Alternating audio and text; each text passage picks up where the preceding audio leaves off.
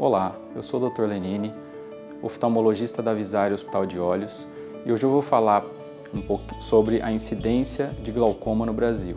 Estima-se que mais de um milhão de pessoas sofram da doença, sendo que mais da metade não sabe que tem. Por isso é muito importante uma avaliação oftalmológica preventiva após os 40, 50 anos de idade e principalmente se você tem algum caso de glaucoma na família o diagnóstico precoce pode fazer toda a diferença no sucesso do tratamento.